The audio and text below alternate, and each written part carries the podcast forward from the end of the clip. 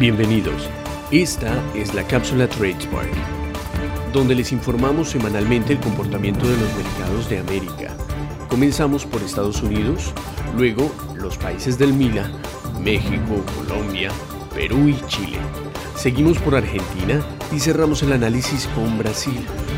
Al final, no se pierdan la lupa, donde analizamos segmentos de diferentes industrias de interés del continente. Ahora sí, los dejamos con Fabricio. Buenos días para todos. En este nuevo episodio vamos a estar analizando la tercera semana de septiembre en los distintos mercados de América, donde tuvimos índices muy movidos por diversos motivos. Comenzando, como siempre, por Estados Unidos, donde el martes se dio a conocer el dato de inflación que mostró un descenso en su medición anualizada desde lo que había sido el 5,6% en el mes de julio.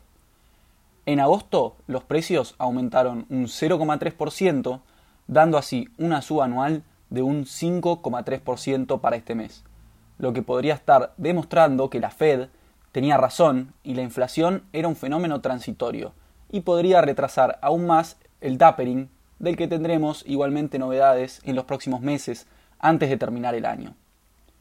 Ese mismo día cayó fuertemente la tasa de interés de 10 años, pero a partir del día siguiente vimos subas en las mismas y con un fortalecimiento del dólar y un aumento del índice de volatilidad en los mercados.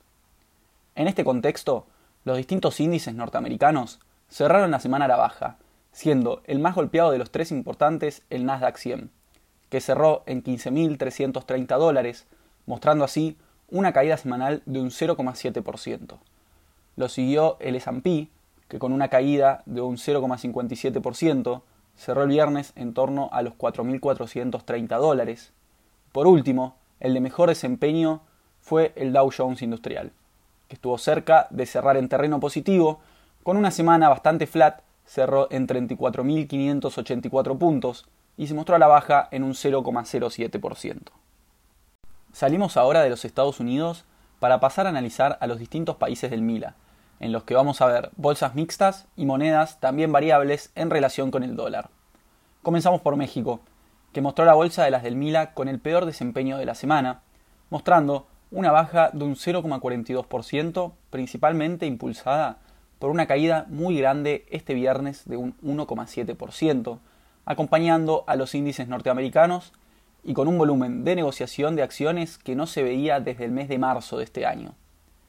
De todas formas, la bolsa mexicana, junto con la argentina, son las dos mejores que estamos viendo en Latinoamérica en lo que va del año. En este caso, el IPC lleva un alza de más de un 16% desde principios de año. El peso mexicano también fue la moneda de peor desempeño del Mila, siendo la única que cerró al alza frente al dólar, ya que el viernes cerró en 20 pesos, dando así una suba de un 0,55% respecto a la divisa norteamericana. Pasamos ahora para Colombia, donde tuvimos datos de actividad económica que mostraron un crecimiento de la economía en el mes de julio de un 14,31% respecto al mismo mes, pero del 2020. Y gracias a este dato, es el primer mes con la economía por encima de los niveles previos al inicio de la pandemia. En este contexto, el Colcap, principal índice de la bolsa colombiana, cerró una semana bastante estable con una pequeña suba de un 0,10% con un índice que cerró el día viernes en 1.324,85 puntos. Como vemos en la mayoría de los índices de la región, la bolsa colombiana lleva un 2021 negativo con una caída de un 8,1% desde principios de año. Continuamos el recorrido con Perú, donde el Banco Central elevó la proyección de crecimiento de la economía para el 2021 en un 11,9%, desde el 10,7% que había proyectado anteriormente. El índice general de la Bolsa de Valores de Lima mostró el índice del Mila con mejores desempeños de la semana y va a ser el segundo de mejor desempeño de los que vamos a ver en este podcast, solamente superado por Argentina.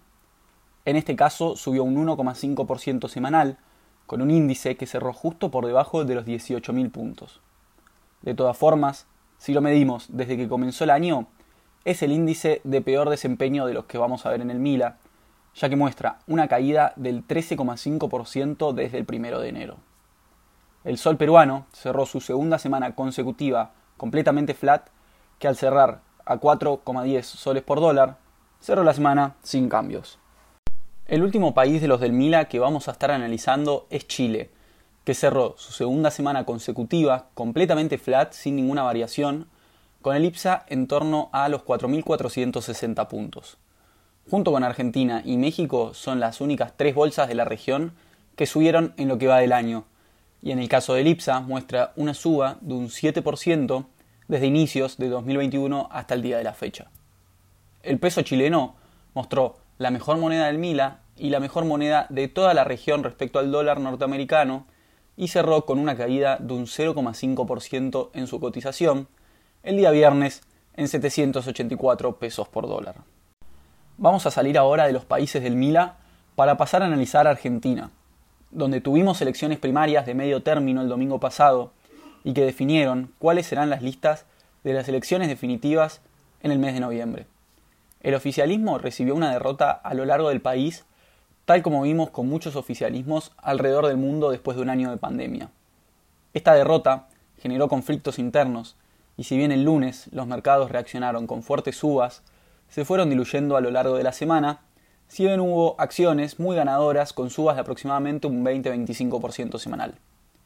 El mercado de bonos no se acopla totalmente a las acciones, y si bien el lunes mostraron también una suba muy fuerte, terminaron en su mayoría negativos a lo largo de la semana. El Merval, medido en pesos, cerró la semana en 78.500 puntos, si bien el lunes, a primera hora, llegó a tocar los 84.000 puntos. A lo largo de toda la semana mostró un alza de un 3,45%. De todas formas, si lo medimos en dólares, la suba fue de un 3,84% y cerró el viernes en 435 dólares, habiendo tocado el lunes los 485 dólares. Sin dudas, el Merval en dólares es el índice de toda la región de mejor desempeño en lo que va del año, ya que desde enero muestra una suba de un 20%. El peso se mostró bastante estable, con un banco central que sigue interviniendo día a día vendiendo reservas para mantener el tipo de cambio relativamente estable. Con un dólar oficial que sigue depreciándose a un 0,24% semana tras semana, un contado con liquidación que mostró una suba de un 1% y el dólar blue que cerró estable en 185 dólares, si bien llegó a tocar casi los 190 en la semana.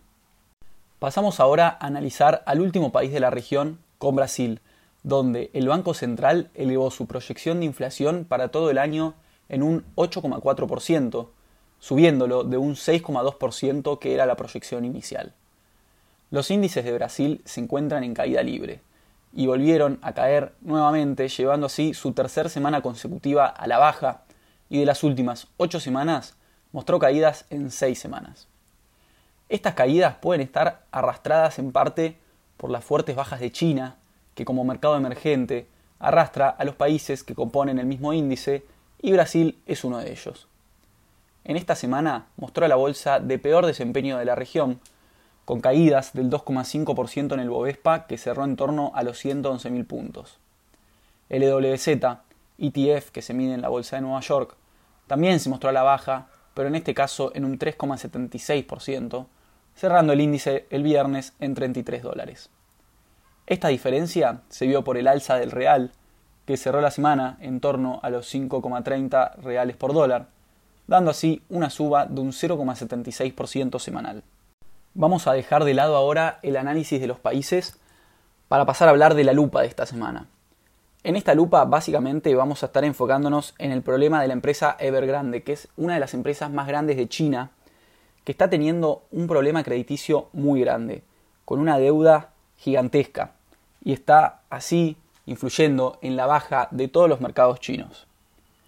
Esto podría revertirse porque estamos viendo que quizás el gobierno chino decida hacer algún tipo de salvataje y empezar a inyectar dinero, a hacer compra de activos, que podría permitir a sus índices cortar la caída y empezar a subir un poco.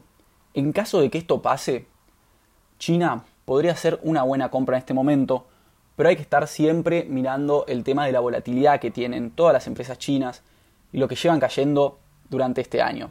Así que hay que ir mirando con precaución, pero saber que se puede ver.